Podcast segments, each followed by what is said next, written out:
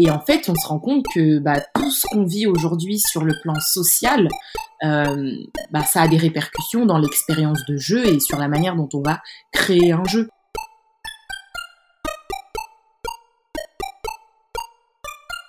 Salut et bienvenue dans Du temps et des jeux, le podcast qui s'intéresse aux jeux vidéo qui ont le plus marqué nos invités. Moi, c'est Chris et comme d'habitude, je suis accompagné de Yann. Salut Et aujourd'hui, on a le plaisir de recevoir Amélie Ebongue.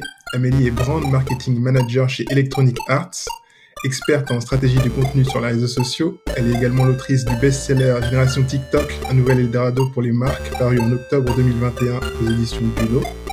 Par ailleurs, Amélie est aussi conférencière au sein d'événements internationaux et enseignante dans plusieurs écoles de communication en France. Comment tu vas aujourd'hui, Amélie?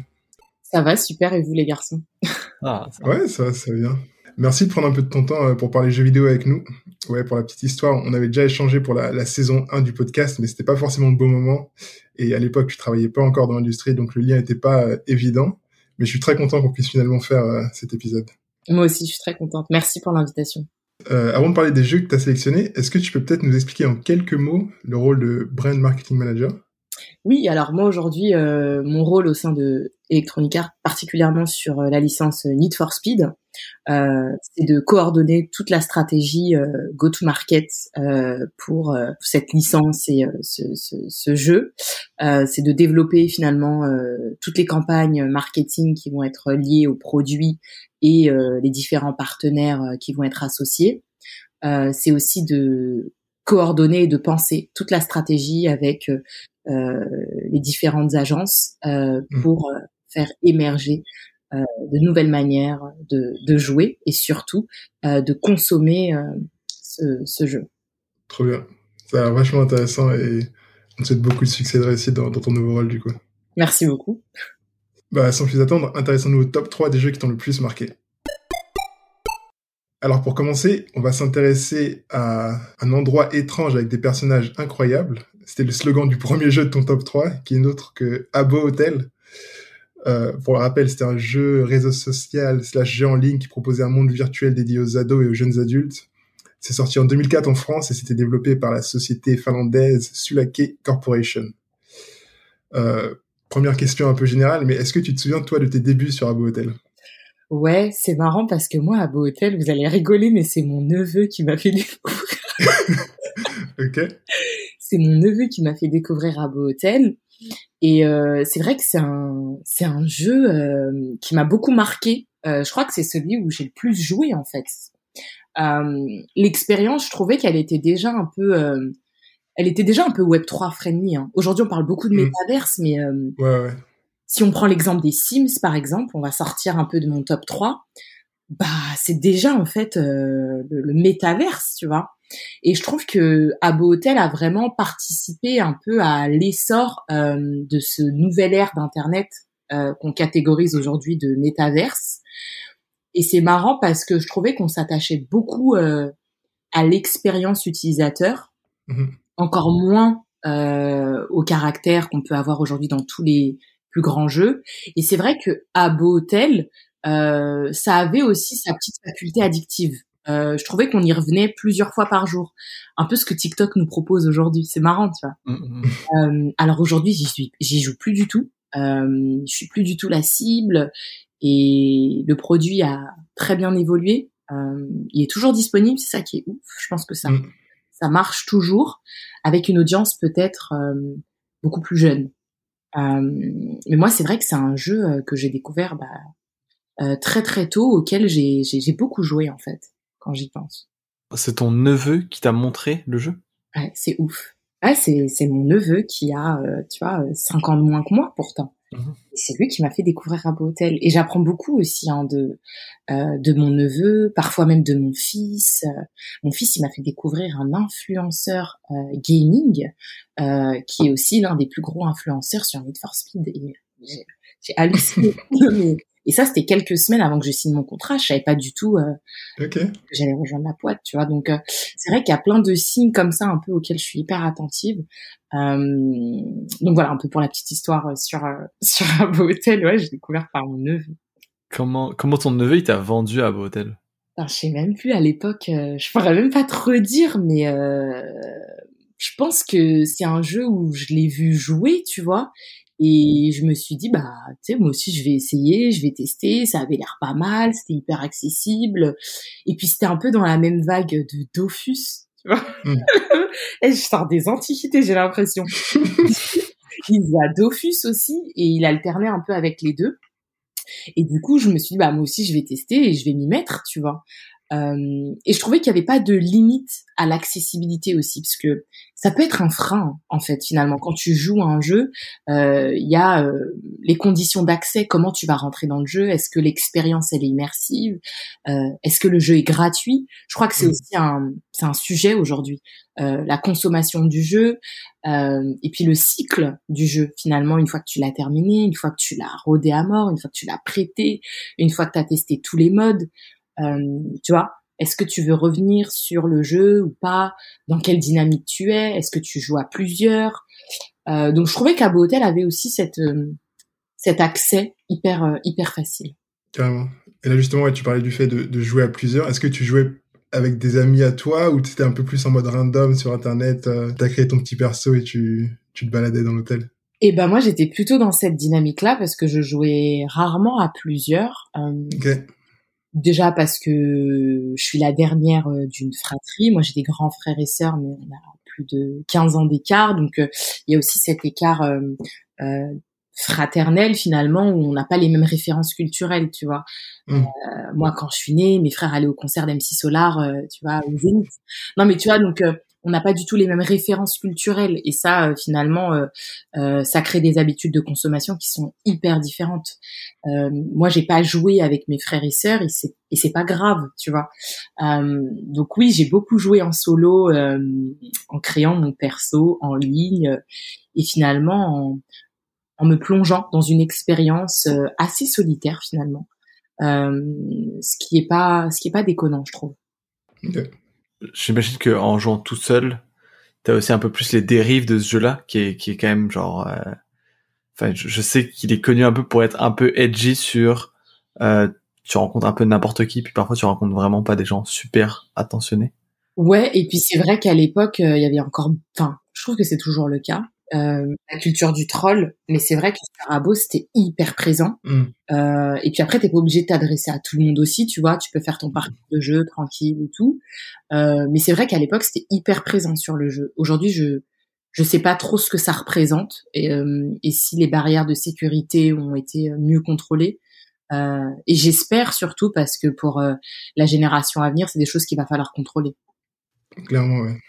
Est-ce que toi, t'as des, des petites histoires de, de trucs improbables qui s'est arrivé sur le jeu?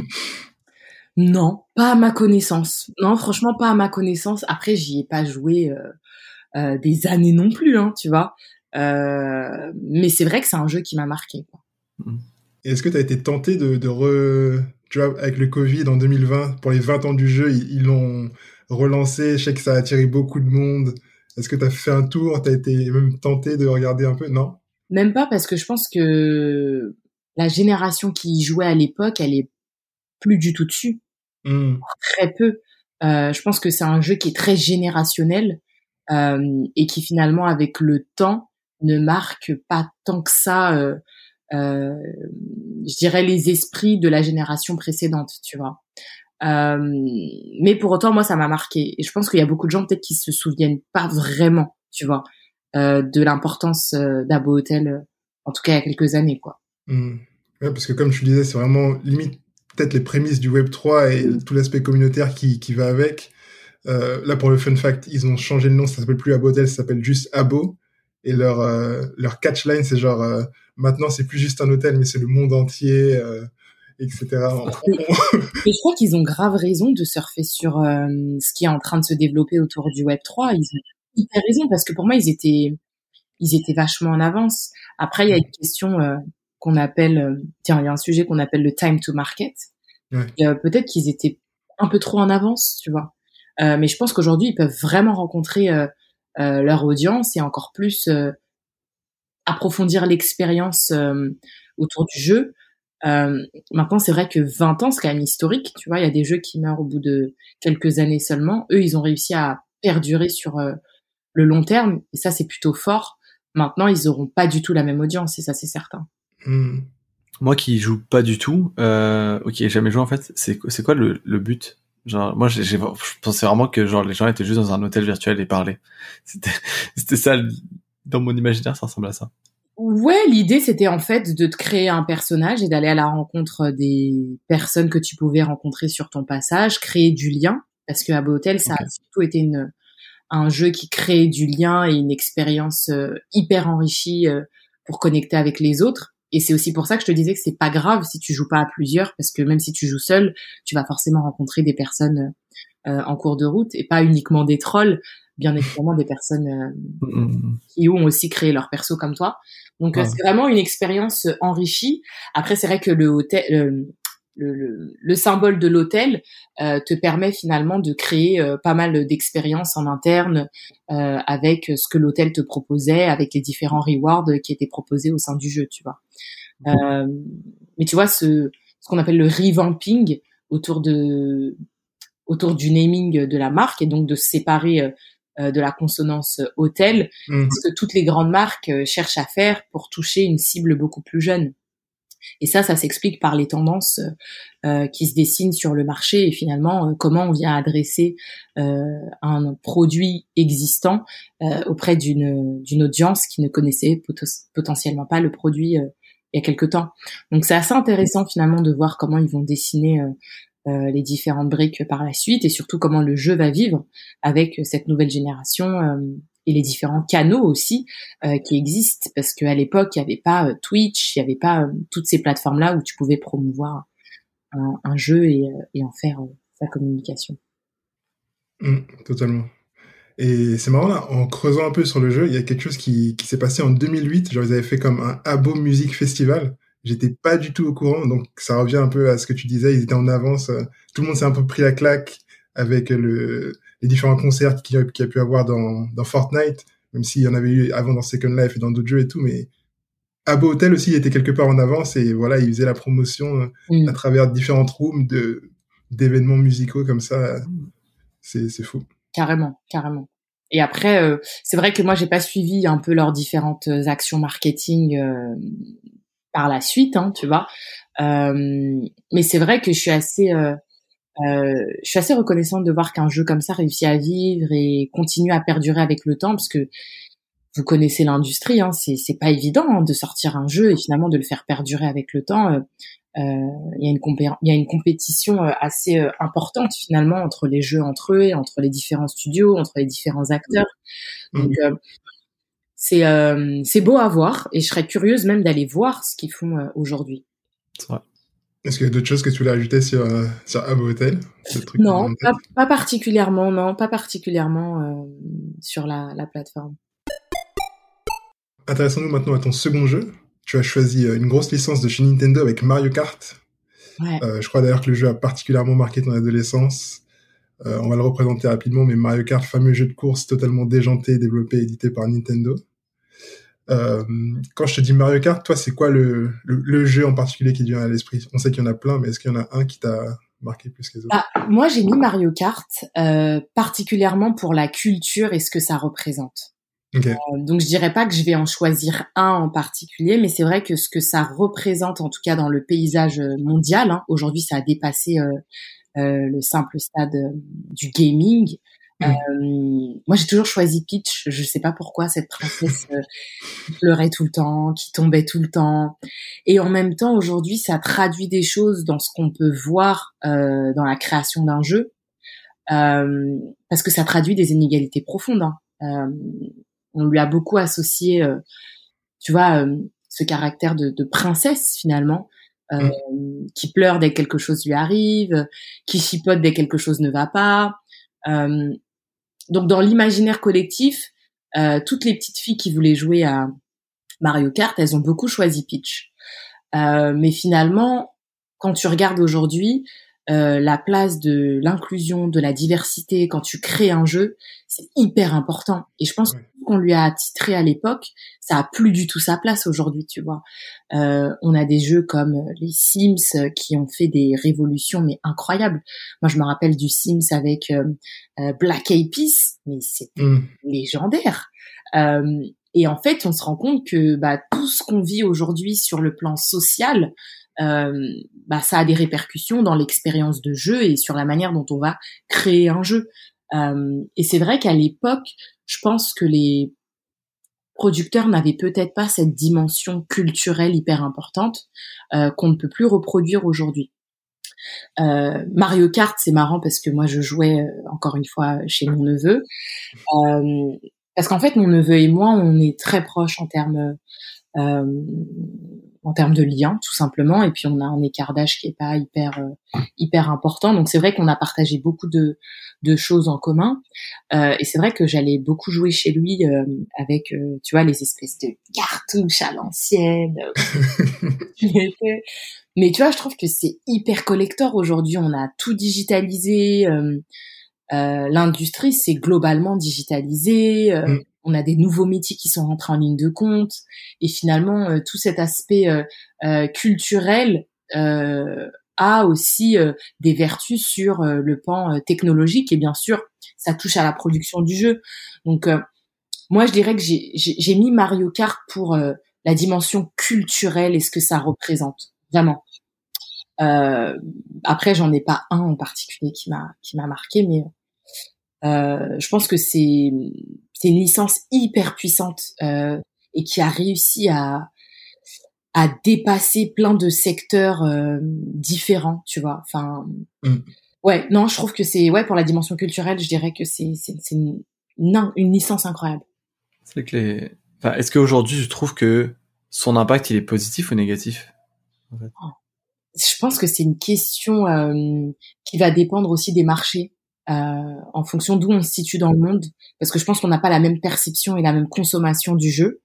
Euh, je, je serais pas te répondre, si je dois être honnête. Je serais pas te répondre sur euh, parce que je pense que les marchés sont très différents.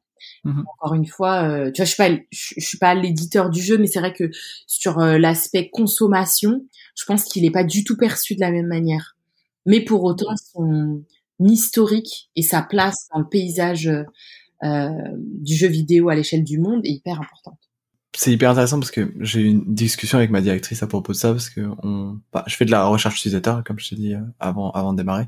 Et euh, dernièrement on est, je vais être amené à travailler avec euh, Singapour.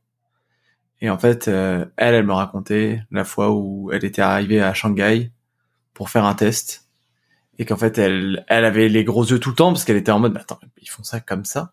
Et en fait même dans notre approche même dans notre méthodologie hmm. on n'a même pas la même approche. Dans nos résultats ils sont complètement différents. Et en fait euh, finalement dans l'appréciation des jeux euh, ça peut être totalement opposé en fait dû à tout ça nos résultats peuvent être totalement opposés juste parce que bah euh, il y a l'approche puis il y a le ressenti puis il y a l'aspect culturel du jeu. Et en fait peut-être que euh, genre euh, comme tu as dit les marchés sont différents. Euh, au Japon, en tout cas, développé au Japon et par les par les japonais, euh, c'est sûr que il y a plein de petites choses où eux ne voient aucun problème mm. euh, et où si tu faisais le même test aux États-Unis, euh, tu pourrais avoir des gens mais limite outrés en fait de, de bah, par exemple comme tu as dit là du du comportement princesse de Peach, tu vois.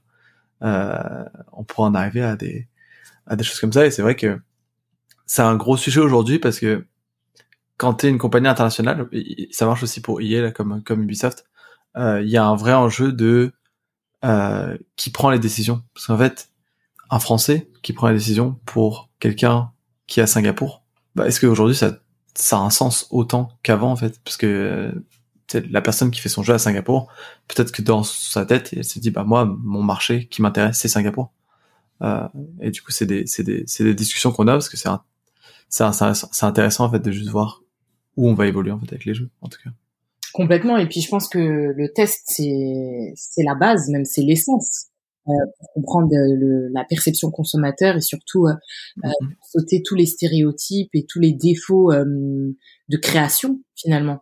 Euh, par défaut, entendons-nous bien, c'est tous les éléments qui n'auraient pas été vus au préalable. Et justement, avec l'expérience de test, ça te permet, vous l'avez été, donc ça te permet d'optimiser et d'améliorer euh, au mieux les derniers euh, éléments pour euh, en final lancer le jeu. Donc oui, je pense que la perception elle est complètement différente d'un marché à un autre. Euh, je pense que un, dans un de nos podcasts, on avait parlé de Mario Striker, mm-hmm. qui en fait est un jeu Nintendo, mais développé en, Amérique du Nord, euh, à Vancouver, il me semble. Et euh, ils avaient créé un Mario un peu plus, euh, tu sais, normalement les jeux sport de Mario, c'est très, bah, Mario Kart, ça reste friendly, tu vois, genre bon, oh j'ai perdu un ballon, enfin tu sais, genre très lisse. Et Mario Striker, c'est du trash talk en fait, c'est vraiment genre c'est Michael Jordan quoi. Genre c'est vraiment genre il y en a un enfin Waluigi quand il marquait un but il faisait littéralement des gestes obscènes. C'était euh, donc on en était arrivé à, à, quelque chose de je pense très loin de la culture japonaise. En fait Nintendo ça les a un peu euh, refroidis quoi. Ils se sont dit oula c'est c'est pas trop ce qu'on voulait.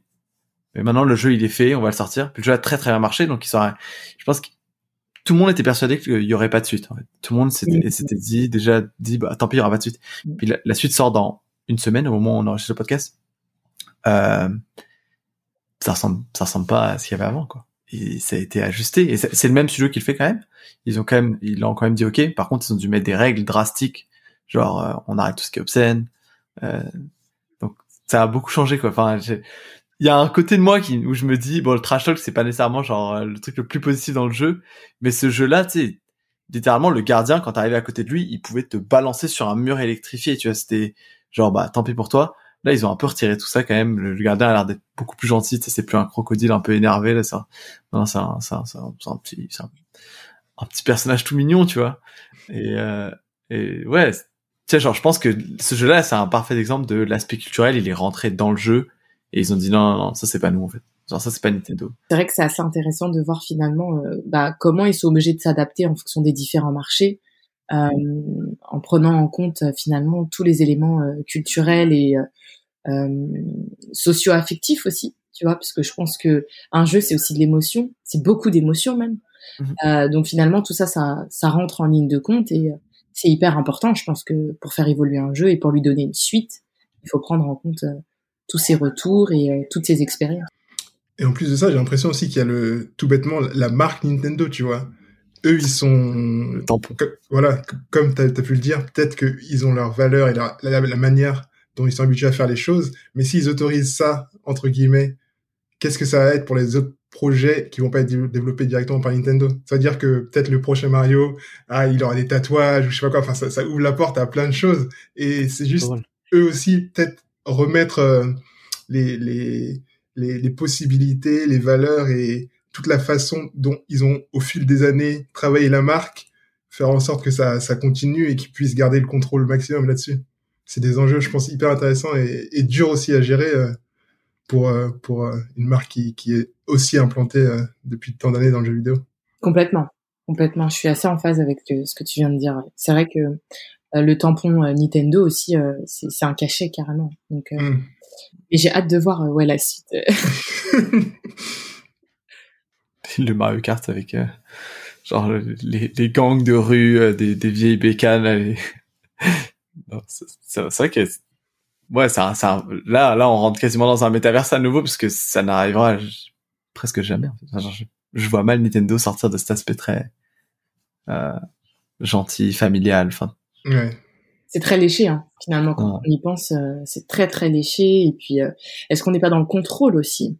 De finalement euh, ce qu'on veut transmettre de notre propre culture et puis euh, en tant que euh, publisher euh, mmh. ça dépend aussi de où on est implanté et finalement de notre histoire parce que comme tu le dis l'Asie n'a pas du tout les mêmes codes que l'Europe centrale ou encore l'Amérique latine c'est vrai que c'est des codes qui sont complètement différents et qu'il faut adapté en fonction des différentes licences qu'on souhaite lancer et ou exploiter. Trop intéressant. Je pense qu'on pourrait parler des heures là-dessus. c'est vachement, intéressant. Hmm. Ça, doit, ça doit être intéressant sur Need for Speed aussi, hein, parce que je pense que eux aussi ils sont passés par plein de phases différentes. Euh, puis aujourd'hui, c'est ça fait, ça fait le dernier jeu il est sorti il y a combien de temps? Il est sorti il y a longtemps. Ah, t'es pas un vrai fan ah non, non. Moi, j'avais joué à, à, c'était lequel? C'était Need for Speed Underground. Mm-hmm. euh... Très très gros, qui a eu beaucoup de succès. Ah, j'ai, enfin, je, me rappelle quand j'ai annoncé, euh, waouh, tous les mecs, euh, waouh, Underground. mais calmez-vous, là, on n'est pas sur Twitch, hein. Euh... Moi, c'est juste pour la customisation de la voiture. Hein. Genre, je pense que conduire, c'était annexe. Ah ouais? Ah, franchement, je pense qu'on va passer plus de temps à customiser la voiture qu'à conduire. La possibilité de mettre des néons, des, Ouais, petits ailerons. En bas, là. Ouais, ouais, ouais. Putain, on, on- on a été touchés par les mêmes trucs. nous, on était, nous, on était les exhibits, tu vois, genre, ça, on était, Ah on ouais, en mode notre- avec des- Need for Speed, c'était, c'était ça, tu vois. Euh, mais ouais, ça, c'est, d'autres défis pour d'autres marques. Carrément. Ouais, je pense que chaque licence a ses propres, euh, a ses propres enjeux aussi, tu vois. Hmm. Euh, il n'a pas les mêmes, euh, les mêmes audiences, donc euh, c'est assez intéressant de voir finalement comment on, on développe chaque, chaque licence, quoi. Pour revenir un peu sur, sur Mario Kart, est-ce que tu continues à jouer peut-être dernièrement sur la Switch ou d'autres non. Non, Non. c'est marrant parce que hum, j'ai pas du tout les mêmes, euh, les mêmes attaches aux jeux auxquels je jouais à l'époque. Euh, mais non, je joue plus euh, du tout à, à Mario Kart, même si je me dis que parfois il y a des choses euh, que j'aimerais bien transmettre à mon fils. Donc euh, Hmm. probablement, euh, je vais lui faire une petite, euh, une petite série là euh, d'ici la fin de l'année. Euh, Un contrat, un contrat Mario Kart. non, de manière générale, tu vois, de manière générale, euh, même pour sa culture générale, euh, parce que tu peux beaucoup apprendre aussi par le jeu. Mm. Et de toute façon, euh, dans le contexte, en tout cas dans lequel on est ici en Suède, c'est très encouragé d'apprendre par le jeu de manière générale. Donc, euh, je me dis qu'il y a peut-être un truc à, à creuser sur euh, son temps libre, et on en aura beaucoup. Donc, euh, Moi aussi, j'ai hâte, j'ai- en fait, j'adore voir jouer les gens qui ont jamais joué.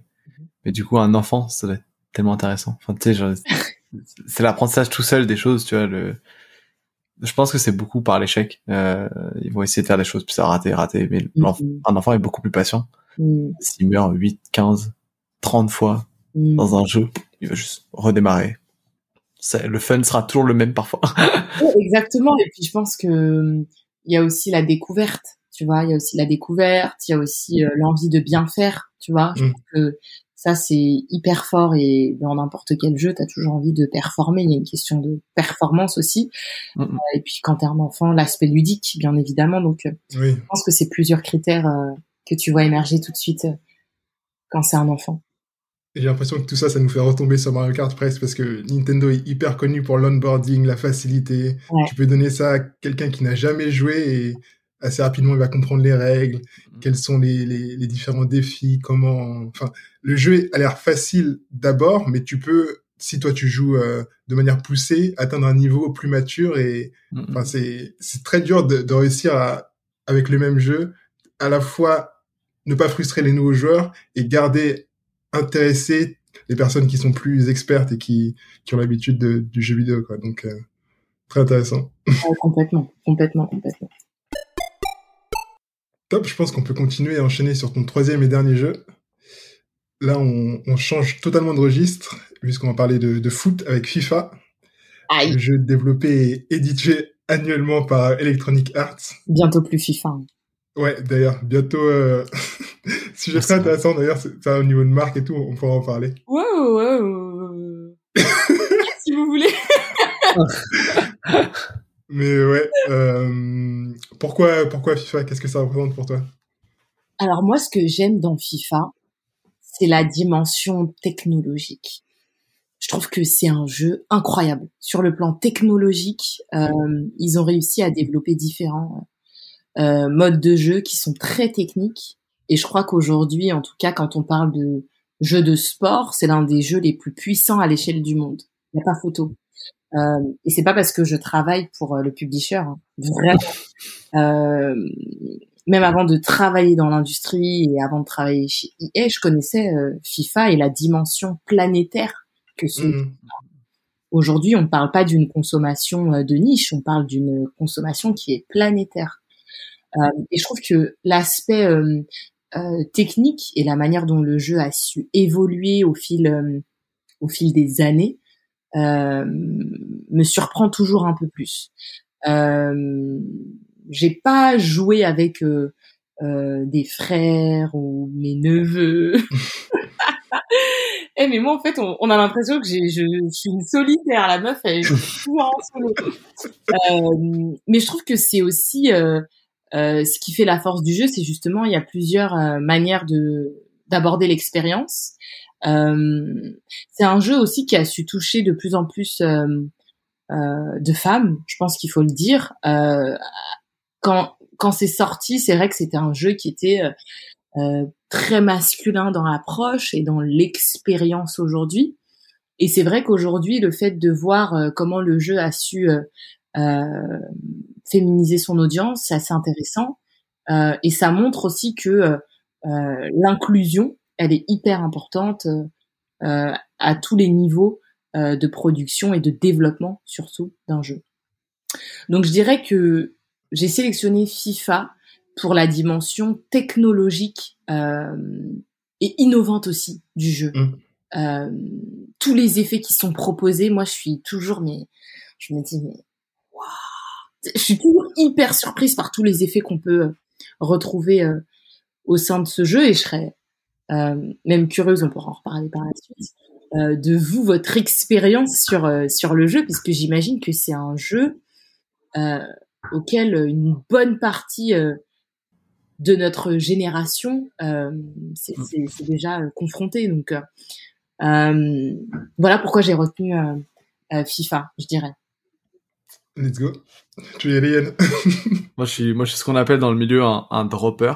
Ok. Euh, parce que j'ai arrêté de jouer à FIFA il y a genre 4 ans.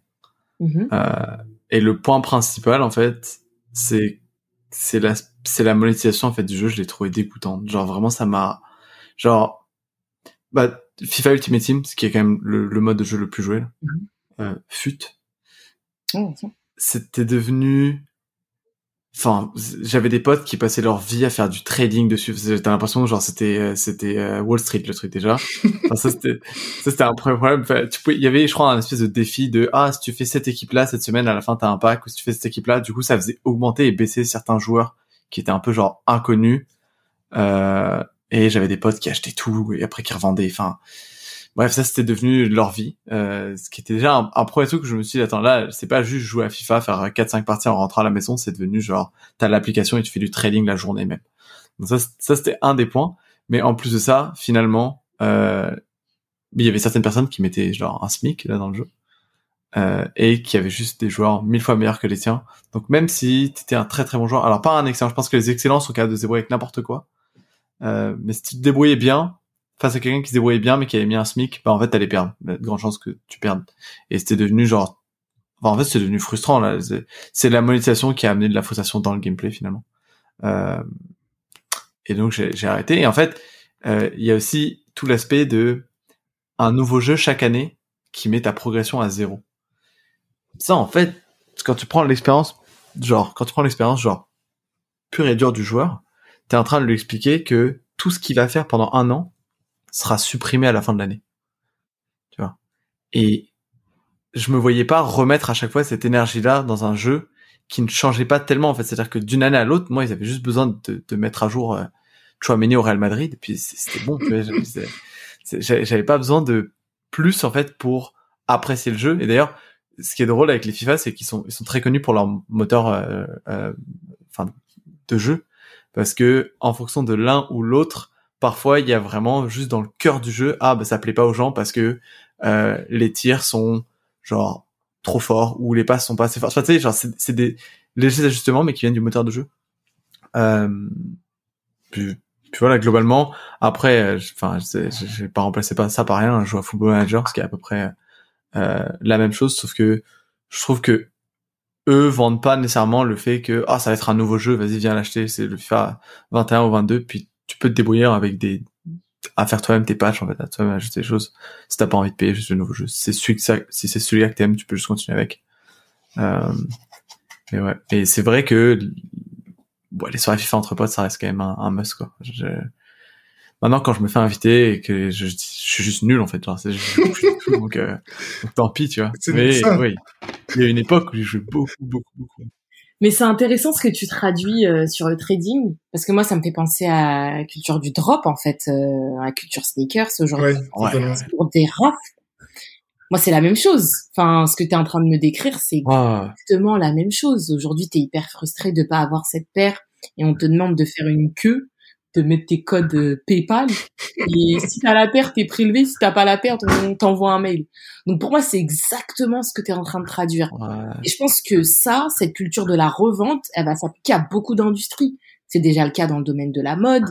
Là, ça se traduit massivement dans l'industrie du gaming avec euh, pas mal de licences, pas uniquement euh, sur sur FIFA. Et finalement, c'est l'amplification de notre surconsommation aujourd'hui, tu vois. Mm, mm, mm. Mais ça se traduit par pas mal de, de, choses aussi aux alentours. Donc finalement, c'est comment tu vas, euh, euh, toi, essayer de trouver ton équilibre entre l'expérience du jeu et ce que euh, bah, la société de consommation te propose, en fait. Totalement. Ouais. Et t'as raison que c'est la façon dont ça a évolué, surtout parce que c'est la monétisation, c'est quand même un sujet qui, est, qui devient majeur dans beaucoup beaucoup de jeux ce qu'il n'était pas du tout avant, parce qu'avant, tu payais ton 50, 60 euros, t'avais ton jeu, c'était fini, il y avait même pas de patch, il y avait rien, euh, enfin, il y avait pas de, de suite, juste le jeu, puis c'était, il y avait rien besoin de payer, il y avait rien besoin de, de dépenser, et là, maintenant, on est dans, dans cette logique de, ah oh, ben, il faut que la personne reste sur le jeu, il faut que la personne dépense plus sur le jeu. Je pense qu'il y a un gros côté, enfin, nous, c'est un sujet qui revient quand même, il y a un gros côté éthique, en fait, à, à ce qu'on fait. Euh, comme tu as dit au début, parfois le but d'un jeu c'est de construire une communauté avant même en fait de, de faire de l'argent. Et, et pourquoi? Parce qu'en fait, je pense le le cœur de tout ça c'est on essaie de rendre les, gens genre semi-addicts au moins. Euh, et à partir du moment où ils le sont, là vient la monétisation et ils se disent bah attends, moi je passe ma vie sur ce jeu-là, allez je je vais un peu dessus. Puis après ça dépense un peu plus, un peu plus et on sait que à long terme tu gagnes plus avec cette logique-là que tu vends un jeu 60 puis c'est fini. Ouais, et en fait, euh, je pense que c'est carrément euh, l'amplification de la manière dont on va aussi euh, dépendre d'un jeu et de son expérience aussi, parce que tu peux surperformer, donc tu vas avoir les meilleurs joueurs. c'est marrant parce que quand je regarde sur différentes plateformes sociales, mais c'est inondé de futs, quoi. Même moi, je me dis, mais oulala, et dans toutes les langues, tu vois, de ces, ah maintenant, en fait. Donc tu te rends compte aussi de la puissance euh, mondiale de ce que ça peut représenter et euh, finalement de voir comment euh, certains certains joueurs ils sont ils sont c'est plus que de la passion hein, à ce stade-là. Mmh, clairement. Mais c'est marrant, tout, tout ce que tu as dépeint, Yann, j'avais même pas pensé, mais moi, tu me dis FIFA, avant même de penser, genre plus, là c'est un peu les dernières années, j'ai l'impression. Moi, je vois surtout mon adolescence où tous les ans, vraiment, 10, 11, 12, 13, 14, j'ai acheté les FIFA et c'était, je pense qu'il y avait déjà un autre mode de consommation du jeu. Parce que là, là, on est arrivé à un endroit où les, les mises à jour, etc., enfin, c'est, c'est devenu un jeu de live. Ouais, voilà, c'est FIFA, c'est un jeu de live. Hein. Ouais, mais avant c'était pas du tout comme ça. Le, le, le mode en, ligne, c'était juste pour jouer avec tes amis. Il y avait moins de, de patchs ou de mises à jour qui étaient poussées vers les jeux. Donc, le fait de racheter ton jeu, c'était, tu te posais même pas la question, c'était comme normal. C'était religieux, hein. Exactement. game. Ouais, ouais. Avec ta, ton petit cash, euh, je gagnais durement pendant la tu, tu te posais pas la question et tu étais bien content d'acheter le nouveau jeu parce que quelques nouveaux modes, quelques modifications dans le gameplay, etc. Et tu jouais avec tes potes et ça, ça suffisait amplement. Donc c'est vrai que moi, tu me dis FIFA, j'ai pas tout de suite l'aspect plus négatif, même si je, l'ai aussi connu et je suis pas un grand fan de fut, donc j'ai pas forcément euh, d'attache sur les, les, derniers jeux, mais moi c'est plus des parties entre copains, euh, que ce soit en physique ou plus tard euh, à distance avec le mode en ligne et tout, mais. Non, toi t'as failli me faire reprendre hein, avec parce que parce qu'il jouait au mode, tu sais, où tu contrôles qu'un seul joueur. Mode club, club pro, ouais mode club pro. Et ça, ça, je trouve ça trop cool parce que, bah, tu joues avec 11 potes, il n'y a pas d'aspect monétisation, il n'y a rien du tout, c'était juste en train de jouer à ça. La coopération. Mais, euh, mais, moi, j'ai cet avis-là aussi parce que j'ai arrêté, tu vois. Et, et, et petite parenthèse très drôle, mon frère, mon grand frère joue encore à FIFA, mais il joue à FIFA 2006 et j'ai pas d'explication, c'est-à-dire que vraiment, il m'a envoyé encore des vidéos il y a trois mois d'un but qu'il met sur FIFA 2006. Genre, c'est, euh, voilà, c'est son préféré. En fait, lui, il, il, voit même plus l'aspect genre il y a une mise à jour, il y a un moteur ou quoi que ce soit. Lui, son préféré, c'est celui-là. Il a envie que ce soit arcade. Il a pas envie que ce soit trop réaliste. Fin 2006. Génial. Le gars est bloqué en 2005 et je vais fin 2006. Avant. et pourtant, il en a, il en a d'autres. Hein. Il en a plein d'autres. Ça veut dire que la dimension technologique et innovation, il l'a pas sur les dernières versions, en fait, tu vois. Lui, il est resté bleu en 2006 et, c'est ok. Il est développeur. Hein. Il est développeur. C'est-à-dire que vraiment l'aspect technique normalement devrait l'intéresser, mais lui vraiment genre c'est non en fait c'est euh, sa carrière avec Nantes à avoir Cristiano Ronaldo. Euh, genre. Incroyable. Une capsule temporelle. Peut-être que moi je me plairais plus à faire ça que euh, avec les à me frustrer sur le dernier avec Fut, tu vois. Euh, ah, faudrait essayer. Mais, Intéressant. Après, ça, ça, devient quand même répétitif FIFA à un moment, surtout en, jouant contre l'ordinateur. Je sais pas comment mon frère se fait pas chier à un moment parce que tu sais l'ordi il est il reste, il reste prévisible quoi. Ça reste un, un IA créé en 2006. Euh, donc. Euh... Oui, c'est marrant. Euh, on arrive déjà là sur les, les, questions de la fin. Amélie, est-ce que tu as des jeux auxquels tu joues en, ce moment? Beaucoup euh, sur ma licence, forcément. euh, parce que j'y passe beaucoup de temps et puis euh, c'est surtout que je veux anticiper pas mal de choses, donc euh, je passe beaucoup de temps sur sur ma licence et j'essaie de me remettre sur les anciennes versions que qu'il faut que je chope là dans pas trop longtemps. Enfin, en tout cas, je vais me bien me prolonger dans l'expérience cet été. Donc, euh, je dirais uniquement sur ma licence, même si euh, euh, je suis sûre qu'il y a plein de indie games qui sortent tout le temps en permanence. Ça, ça, enfin, il y a beaucoup de choses qui sortent, quoi. Donc, mm-hmm. de tout regarder et puis on est sur une, je dirais une, une production assez intense finalement dans tous les sens. Donc, il faut savoir euh, saisir ce qui nous plaît aussi, tu vois, pas jouer parce que dit, je pense. Trop bien. Est-ce que tu as un, mot de la fin pour nous avant qu'on se quitte?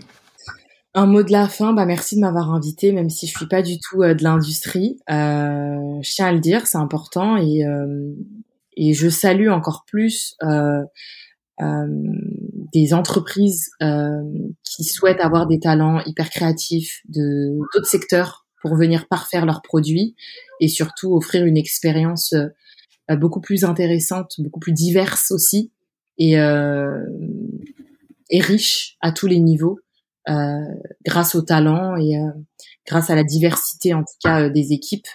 Et ça c'est fort parce que ça montre aussi qu'on est dans un dans une industrie qui bouge en permanence tout le temps.